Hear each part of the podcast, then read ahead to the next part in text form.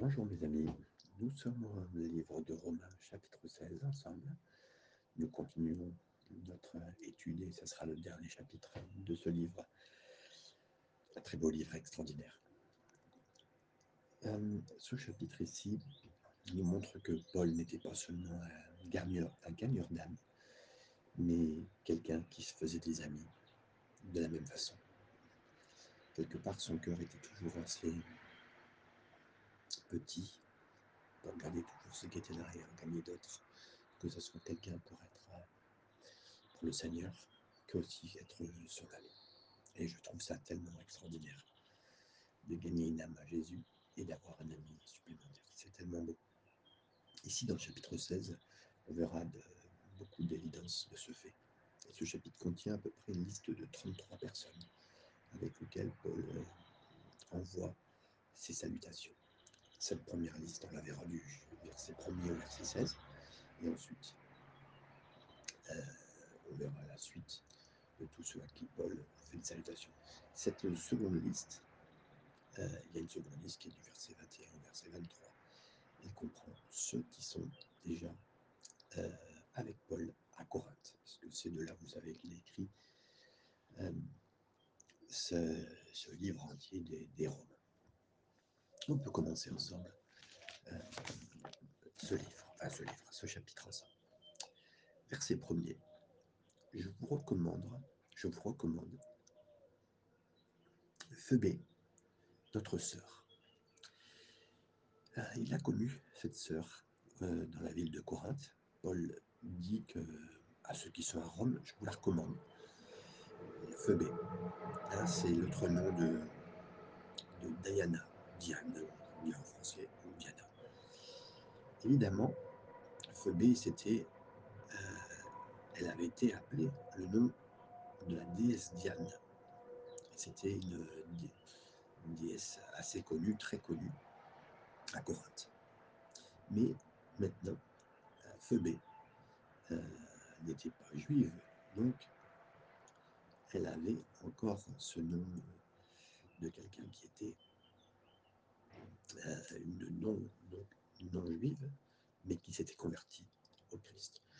Euh, J'aime ça de voir que quelque part, vous aviez un nom euh, connu déesse, entre guillemets, c'était son origine, sa naissance, et elle a changé grâce à sa à l'intervention du Seigneur dans sa vie. Et j'aime tellement quand le Seigneur change notre façon d'être, avec tout ce que je vois en ce moment et ce que j'entends et ce que vous entendez aussi vous pouvez naître d'une famille un peu, je vais vous dire, bizarroïde, qui vous ferait naître avec des principes, euh, allez, lâchons les mots, hein, LGTB et plus. Et euh, vous pourriez être aujourd'hui euh, avec un nom de déesse parmi euh, les, les, déesses de notre époque, les dieux de notre époque, les petits dieux de notre époque. Mais avec l'aide du Seigneur, vous pouvez changer. Et ça, j'aime tellement. Et en plus, vous pouvez devenir plus que recommandable dans l'œuvre du Seigneur, au travers d'un serviteur ou d'une servante du Seigneur. Merci Seigneur pour cela. Il nous est dit qui est diaconesse de l'église de Sancré. Le mot ici euh, qui est diaconesse, hein, certains ont traduit une servante, c'est vraiment le mot diaconos, hein, diaconos en grec, qui indique que cette femme avait une position de ministère dans l'église primitive, la première église. Donc, euh, en accord avec euh, les pères de l'église, diaconesse, visiter les malades, aider les jeunes femmes à grandir dans le Seigneur et euh, s'occuper des pauvres. Et je me dis, mais Seigneur, on a besoin aujourd'hui de gens qui, qui sont aussi des servantes, des servants, qui, comme Phoebé, disent Mon appel, c'est de m'occuper de ceux qui sont malades, ceux qui sont pauvres et, euh, et, ceux qui sont jeunes dans le Seigneur. Merci Seigneur pour tout ce genre de personnes qui collaborent à l'œuvre du Seigneur. Afin que vous le receviez en notre Seigneur d'une manière digne des saints et que vous l'assistiez dans les choses où elle aurait besoin de vous, car elle a donné aide à plusieurs et à moi-même. Donc ici, bien sûr, recevez-la, assistez-la. Donc euh, si elle vient vers vous, elle a déjà fait preuve de ce qu'elle avait reçu du Seigneur, donc bien sûr, recevez-la bien. Le mot euh, qui est utilisée ici pour dire qu'elle a, fait les bonnes choses, que vous l'assistiez, hein, parce qu'elle a donné aide, et littéralement, elle a secouru, elle a fortifié. Linguistiquement, ça parle, c'est comme si elle avait été une mère tendre qui a nourri un bébé euh, dans le sein. Donc, ça veut dire qu'elle a vraiment apporté vraiment quelque chose de beau pour ceux qui étaient là. Verset 3, on continue. Saluez Prisca et Aquilas, mes compagnons d'œuvre en Jésus-Christ. Ici, quand Paul est venu la première fois à Corinthe, il, était, il a mis pour la première fois introduit Aquilas et euh, Priscille, sa femme, en tant que faiseur de tente, comme lui faisait lui-même. Évidemment, bien sûr, il les a amenés à être sauvés, à connaître Jésus. Et quand Paul les a laissés à Corinthe pour lui-même aller à Éphèse, Aquilas et Priscille l'ont accompagné comme étant ses compagnons, mais aussi euh, euh, co-ouvriers. Et Paul a fait son chemin. Il est parti plus tard dans le nord. Aquilas et Priscille sont restés à Éphèse. Et là, ils sont devenus, ils ont eu une grosse sphère d'influence dans le milieu euh, salut pour ceux qui étaient autour d'eux, et particulièrement pour un homme qu'on appelle Apollos, celui qui est devenu l'un des plus puissants prédicateurs de l'époque, au moment de l'Église primitive. Vous relirez ça dans Acte 18, verset 26. Comme on le lit ici d'une façon évidente dans ces versets, Priscilla et Aquilas, Priscilla et Aquilas, ont, fini à Rome. Euh, et certains suggèrent même que Paul les a envoyés devant, comme en étant euh, pour préparer et préparer un travail souterrain dans son propre voyage à Rome. C'est intéressant de voir que six fois ce couple est mentionné, et à chaque fois le nom de Priscille est vu en premier, dans quatre fois, pendant quatre fois sur les six, elle est vue en premier. Qu'est-ce que ça signifie? Ben, Ça signifie que le nom, le ministère de ce que cette femme et cet homme avaient reçu, cette femme a été euh, la plus dynamique, la plus importante, un petit peu plus quelque part que son mari, mais c'était les deux qui étaient ensemble. Même si on prononce le nom de cette femme en premier plus que son mari, ça prouve aussi qu'ils n'ont pas senti que si l'un était devant l'autre, que l'autre était devant l'autre, ça ne posait pas de problème dans leur couple. Et ça, c'est tellement important dans un couple ministériel que voilà, qu'il n'y ait pas de souci par rapport à ça, qu'il n'y ait euh, vraiment aucune ombre par rapport à ça, au contraire. Donc merci Seigneur de voir cette réalisation se faire. Je remercie Dieu de ce que effectivement on puisse avoir un couple ministériel qui travaille et que les dons de l'un, qui peut être plus important que l'autre, 60% et 40%, on va dire, ou plus, ne change rien au couple, mais que le couple, voilà, vit ensemble ça bien. Ils se sont placés devant le Seigneur. Et puis, euh, qu'il n'y a pas, quelque part, quelqu'un qui se cache dans une ombre, pas du tout, mais au contraire.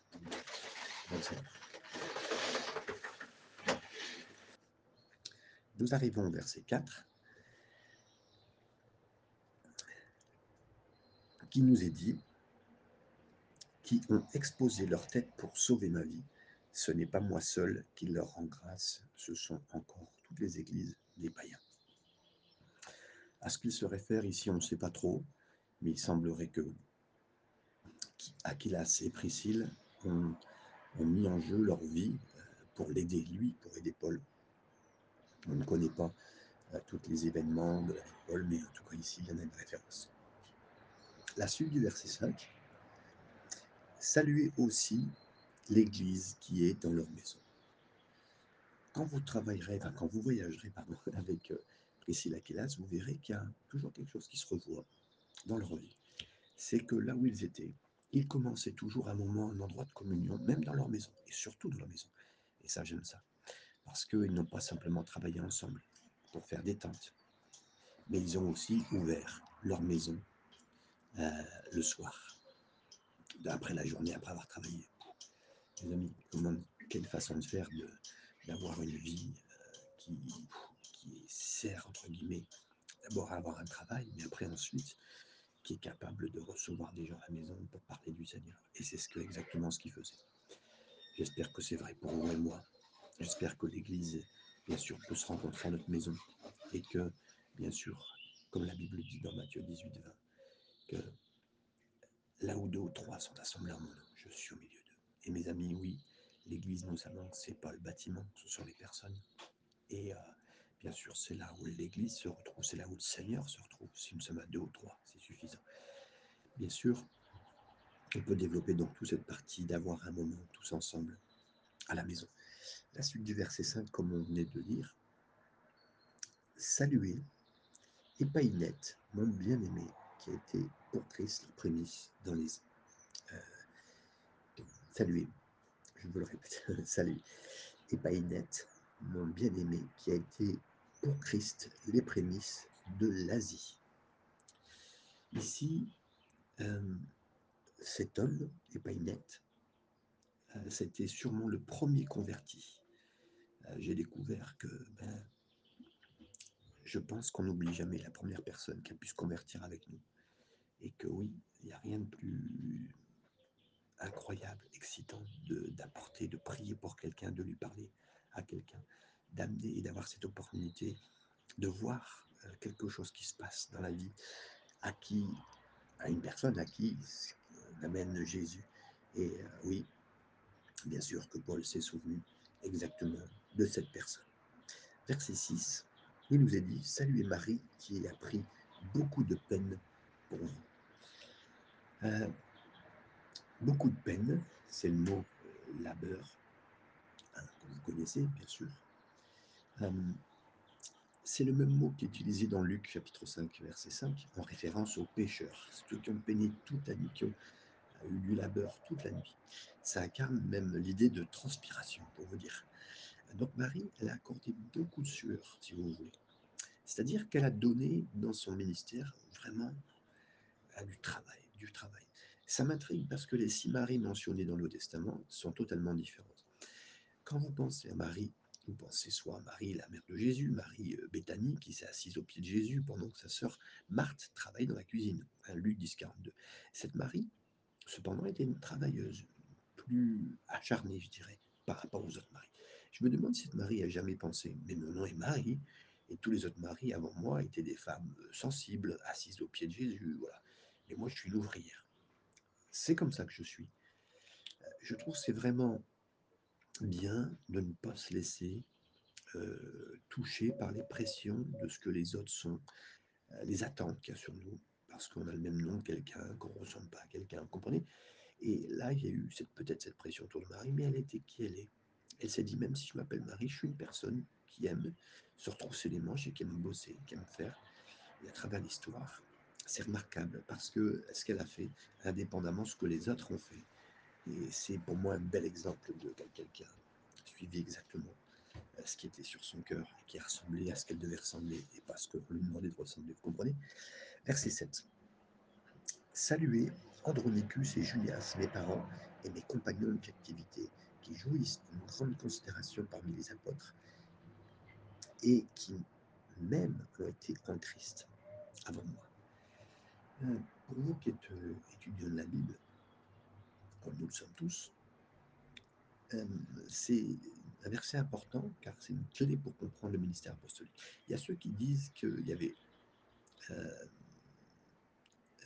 avait seulement 11 apôtres, enfin 12, si Paul est inclus dans le poste laissé vacant par Judas, et qu'il n'y a plus d'apôtres dans l'Église aujourd'hui d'un côté, je suis d'accord avec eux, mais d'autre part, je ne suis pas d'accord. Parce que s'ils parlent d'apôtres qui ont été nommés par Jésus, je conviens qu'il n'y en avait que douze. Car de tels apôtres devaient avoir vu Jésus d'une façon visible, comme c'était euh, le cas des douze premiers.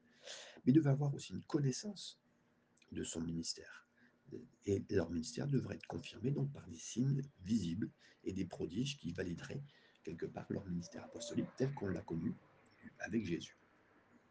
Mais ici, euh, il existe deux autres catégories d'apôtres, chacune liée à deux autres personnes de la Trinité. Le Père a envoyé un seul apôtre, c'est Jésus. Hébreu, vous lirez ça, Hébreu chapitre 3, verset 1 L'Esprit a envoyé de nombreux apôtres, Andronique, Junia, Tite, Timothée, Barnabas et une foule d'autres appelés apôtres dans les Écritures. Vous verrez ça dans Acte 13, verset 2. Donc, à mon avis, le ministère apostolique continue aujourd'hui chez ceux qui sont envoyés par l'Esprit, ceux qui sont appelés dans leur cœur à aller de l'avant. Les missionnaires je pense, pourraient être plus précisément appelés apôtres, parce qu'ils font tous le travail. Le travail de démarrage dans un endroit qui n'a jamais eu d'église, un travail apostolique, euh, et puis qui fait un travail de, de, prophète, un travail de pasteur, un travail d'enseignant, un travail d'évangéliste pour amener euh, vraiment la plantation, l'implantation d'une église. Donc le mot et le terme apôtre ne vient euh, des fois qu'une mauvaise compréhension. On pourrait être apôtre à certaines choses, mais voilà, c'est pas du tout la version que le Seigneur a pour nous. On continue avec le verset 8 à 10. Saluez Amplias, mon bien-aimé dans le Seigneur. Saluez Urbain, notre compagnon d'œuvre en Christ. Et euh, mon bien-aimé. Euh, mon bien-aimé. Saluez Apelles, qui est éprouvé en Christ.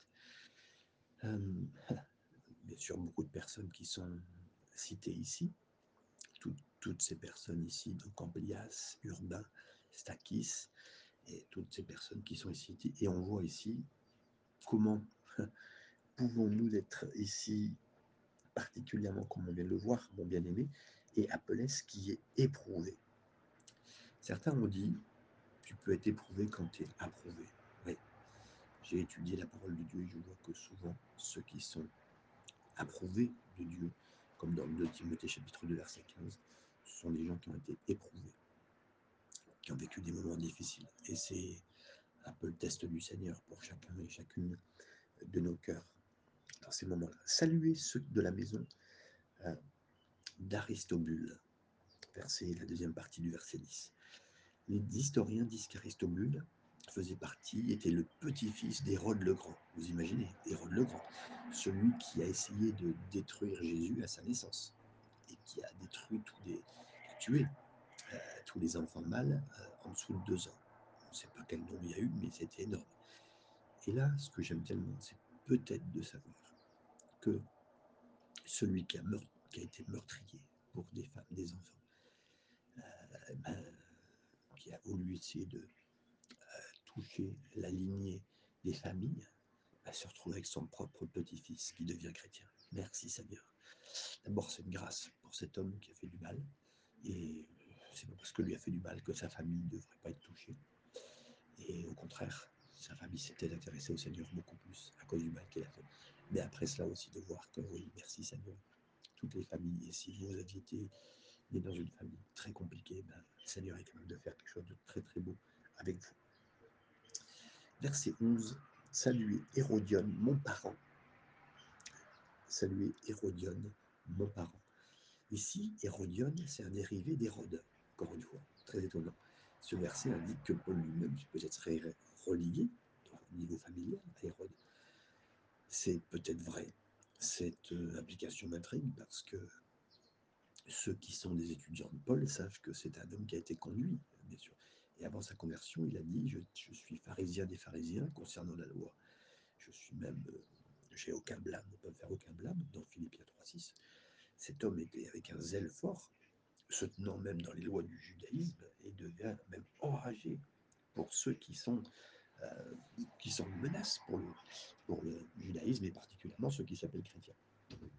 Donc, bien sûr, tous ces moments-là, euh, ce qui l'a rendu euh, entre guillemets, si zélé pour la justice, c'est parce que peut-être il était lié, et ce que certains pensaient, c'est qu'il était lié à ce boucher, ce demi-juif, euh, euh, on appelait ça sa façon dont il était euh, Hérode. Hein, Hérode n'était pas, vraiment un, vrai juif, donc il était, c'est pour ça que je le cite, il était un demi-juif, un iduméen, mi-juif, mi-iduméen, et le despote, méprisé, méprisable, a laissé un mauvais goût dans la, bouche de tous les juifs en Israël.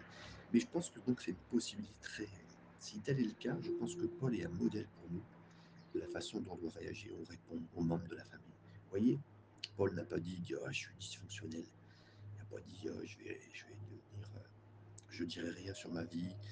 Euh, je, voilà, je suis pas lié à Hérodion, à la famille d'Hérode. Voilà. Il a dit, il n'a pas dit non plus, j'ai besoin d'une thérapie parce que je pense que je suis apparenté à Hérode et donc peut-être que non. Il est parti en sens inverse en disant Hérode était un meurtrier. un blémationnateur, un loser. Moi, je m'efforçais d'observer la loi. Je vais vivre pour Dieu. Et même si Paul a d'abord été mal orienté dans son zèle, parce que d'abord, lui, il était à fond judaïsme, Dieu a vu son cœur, l'a corrigé sur le chemin de Damas.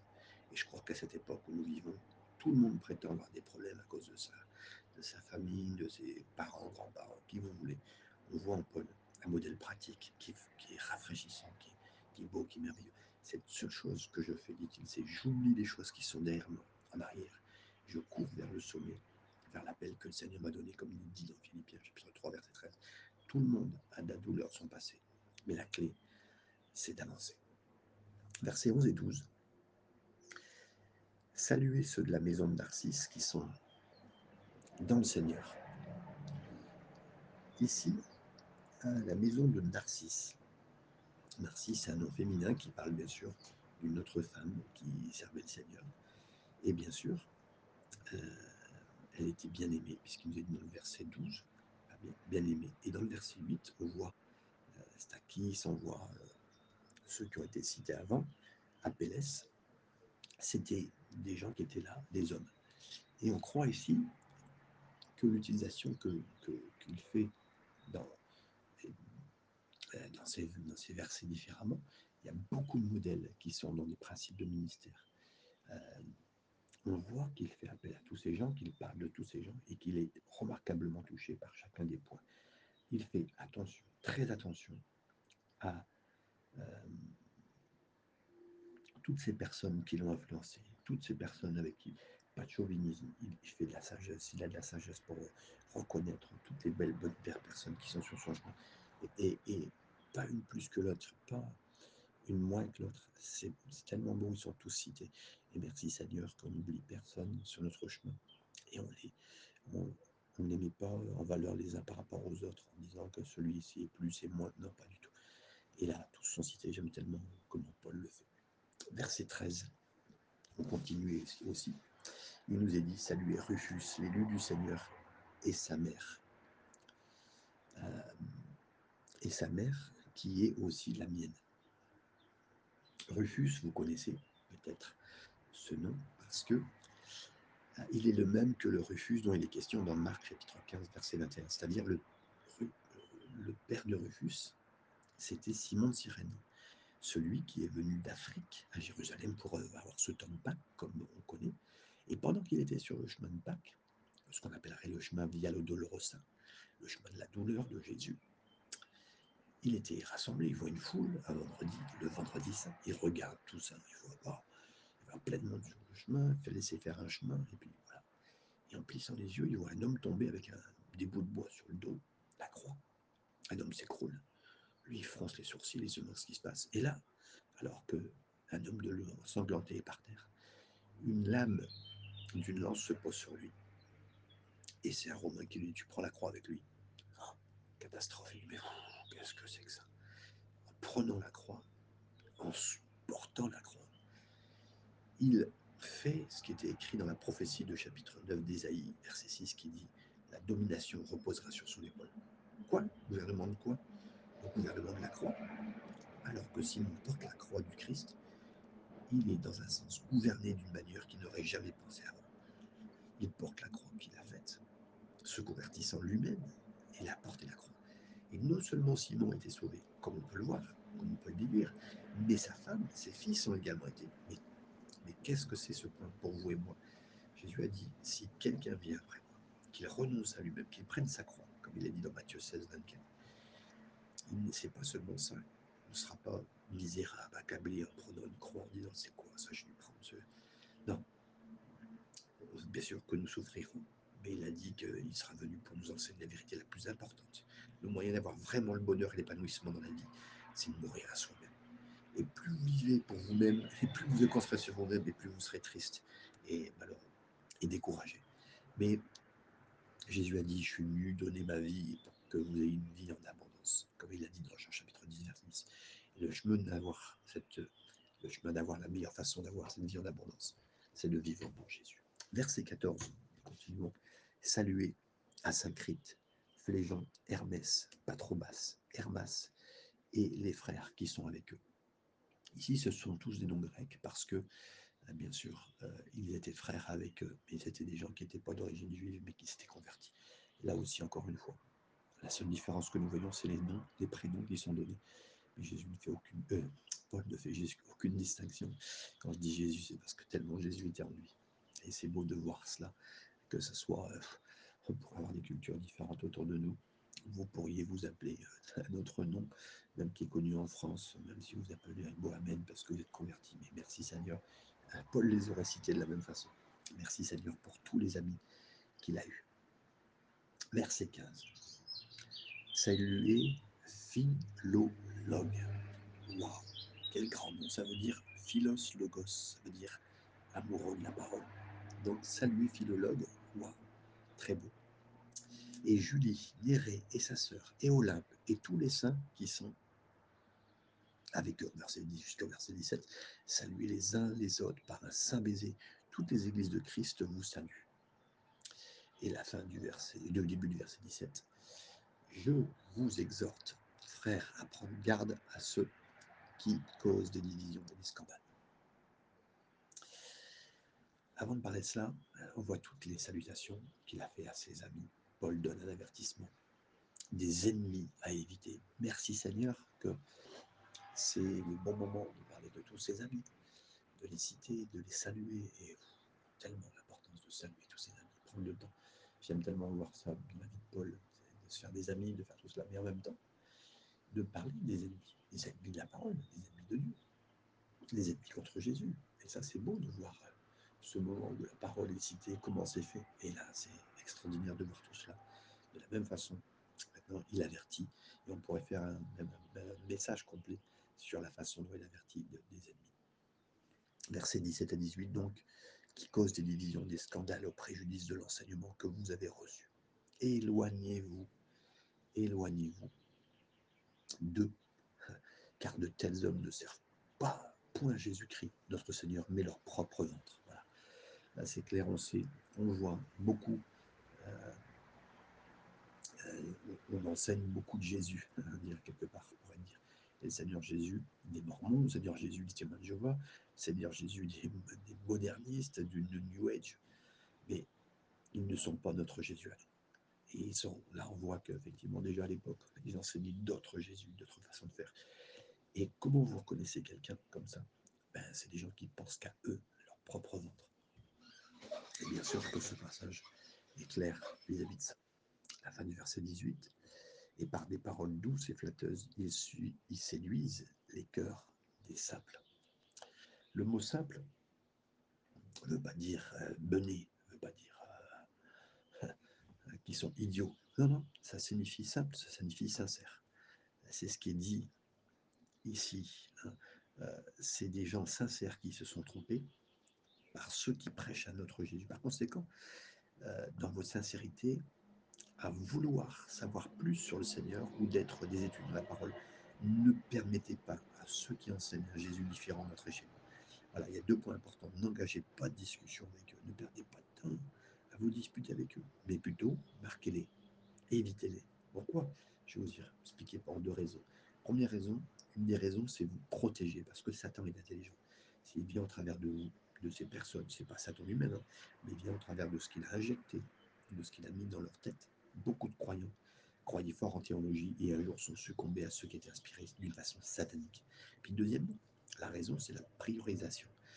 La priorisation, c'est de dire investir votre énergie dans les champs qui sont blancs, prêts à être pour la moisson.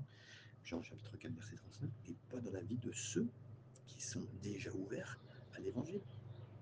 Donc voilà, on veut donner priorité à ceux qui ont besoin euh, du Seigneur et pas à ceux qui viendraient discuter avec nous. Verset 19. Pour vous, votre obéissance est connue de tous. Je me réjouis donc à votre sujet. Je désire que vous soyez sages en ce qui concerne le bien et pur en ce qui concerne le mal. De la même façon euh, qui a dit soyez euh, sages avec les choses, avec les personnes qui sont d'à côté des, des mauvais prédicateurs, des mauvaises personnes. Là aussi, soyez sages de tout ce qui concerne le mal. Ça veut dire, Paul, il a dit maintenant, voilà, soyez clairs, si vous voulez être efficace, vous évitez ça. Et en plus, vous éloignez, vous éloignez du mal. Vous éloignez du mal, c'est connu pour vous.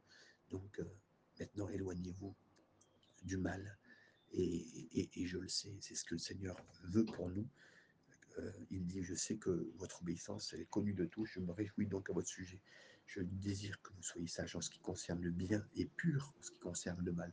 Donc là, on fait la différence. Moïse, quand il y a un moment, il a dû faire le choix.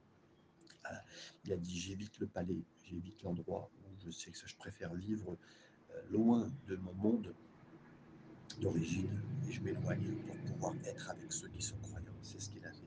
Et il a gagné cela. Il s'est éloigné. Verset 20. Le Dieu de paix écrasera bientôt Satan sous vos pieds. Que la grâce de notre Seigneur Jésus-Christ soit avec vous. Amen. Merci Seigneur. Soyons naïfs et éloignons-nous du mal. Et regardons, parce que ce que le Seigneur dit, bientôt le diable sera sous notre pied. Euh, c'est quelque chose qui, dans le temps de Dieu, est différent du nôtre. Mais euh, le diable est encore vaincu, est déjà vaincu. Nous n'avons qu'à rentrer dans cette dans la victoire du Seigneur. Mais je ne peux pas vous dire que demain, il sera là, sous vos pieds. C'est-à-dire, c'est pas, quand on dit demain, c'est vraiment dans les, dans les 24 heures. Mais nous restons dans les marches du Seigneur. Bientôt, on le verra. Euh, on le verra vraiment euh, fini. Il sera enchaîné pour mille ans, comme la Bible le dit. Et puis, il sera mis de côté. Donc, nous voulons rentrer dans les plans du Seigneur. On reste les yeux fixés sur le, grand but, l'éternité, et ce que le Seigneur fera. Verset 20 à 22, continue pour essayer de finir assez rapidement. Le Dieu de paix écrasera bientôt les sources, c'est ce qu'on vient de voir. Timothée, mon compagnon d'œuvre, vous salue, ainsi que Lucius, Jason et Sosipater, mes parents. Je vous salue dans le Seigneur, moi, Tertius, qui est, euh, a écrit cette lettre. Gaius, mon hôte, et celui de toute l'Église. Ici, Tertius, c'est le secrétaire euh, qui a écrit l'épître. Et là, lui se permet de mettre dans ce rajout dans cette lettre pour dire Hé la gars, c'est moi qui ai écrit. J'aime ça tellement, et en plus, c'est permis de la part du Seigneur, quelque part, parce que ça l'esprit permis, même s'il a pris sa petite place à ce moment-là. Il a fait un travail, c'est pas que Paul l'aurait oublié, mais il se permet de faire un petit passage pour parler de lui-même dans ce moment. Et on a commencé à lire le verset 23, Gaius Mondote, euh, et celui de toute l'Église vous salue. Eraste, le trésorier de la ville, vous salue, ainsi que le frère Cartus ici, tous ceux qui, étaient avec Paul à Corinthe, on voit aussi leur salutation à ceux de Rome. Verset 24. Que la grâce de notre Seigneur Jésus-Christ soit avec vous tous. Amen. Paul utilise bien sûr cette, euh, version finale en disant, finale, en disant la grâce du Seigneur soit avec vous. Mais attendez, euh, il l'avait déjà dit il y a quelques trois versets. vous savez, c'est comme tous les prédicateurs. Bon, j'ai fini. Ben non, je continue il va dire qu'il a fini une deuxième fois, il va continuer. Et c'est exactement ça.